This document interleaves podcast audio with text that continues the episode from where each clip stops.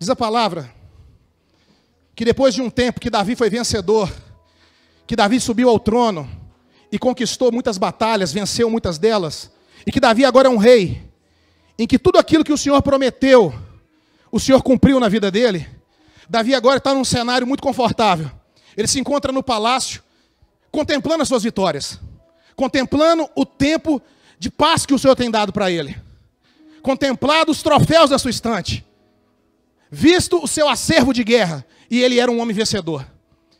E numa certa feita, Davi levanta com questionamento, porque ele lembra que algum tempo atrás ele tinha feito uma aliança. Ele tinha levantado no mundo, na terra, ligado na terra, uma aliança com um homem que era muito amigo dele, Jonatas. E diz a Bíblia que esses homens eram muito amigos e eles fizeram uma aliança: olha, eu serei por ti e você será por mim. Eu serei pela sua família e você será pela minha.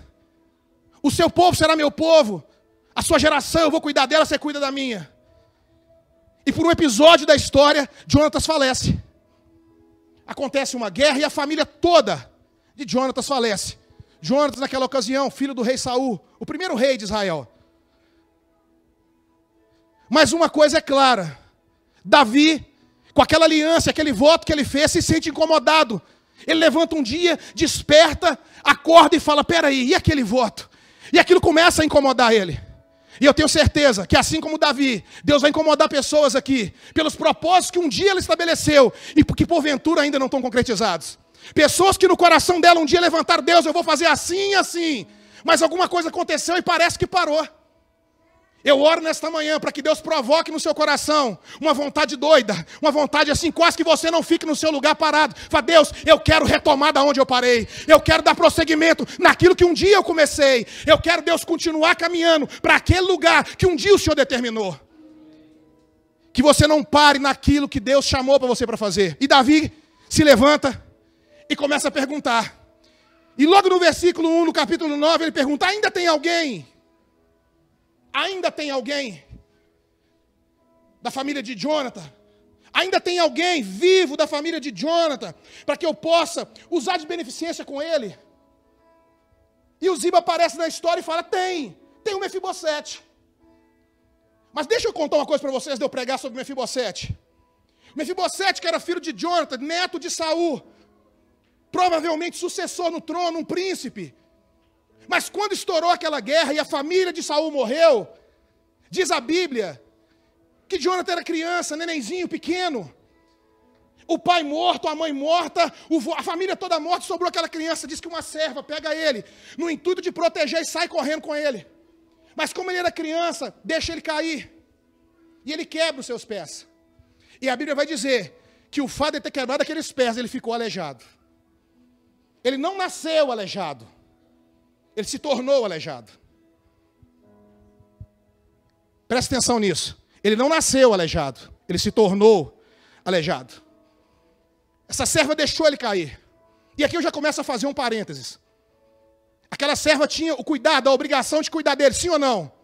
A Bíblia já começa a dizer que Deus levantou algumas pessoas para cuidar de nós. E essas pessoas estão negligenciando.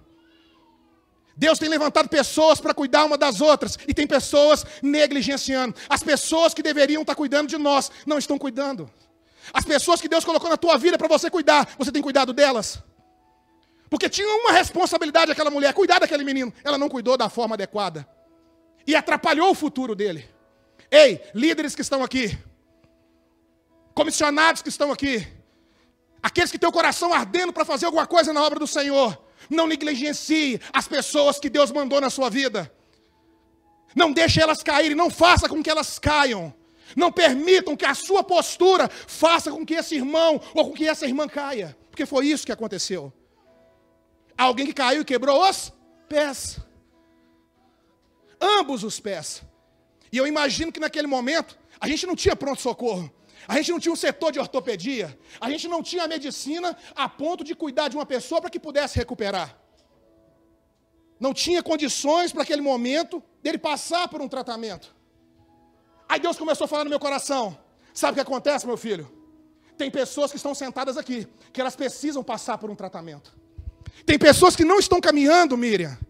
Pastores, líderes que estão aqui, igreja do Deus vivo, que não estão caminhando porque não foram tratadas, não foram curadas. E se alinha muito bem. Quando eu escutei a sua mensagem hoje de manhã, eu falei: Meu Deus, Deus tem uma cura para esse lugar. Três aleluia. Meu Deus. Eu estou dizendo que Deus tem uma cura para esse lugar. O fato dele não passar por um tratamento permitiu com que ele não caminhasse da forma correta. Atrasou as coisas na vida dele. E às vezes a gente acha que não precisa, que não tem nada a ver, que é só um detalhe. Não, Deus está dizendo: ei, se você não passar por um tratamento, seja ele espiritual, seja ele emocional, as suas pernas vão parar, você não vai caminhar. Tem gente que parou, e quem disse que é para você parar? Chegou o dia de você entender que existe tempo para todas as coisas, mas chegou o dia da cura, e o tempo da cura é hoje.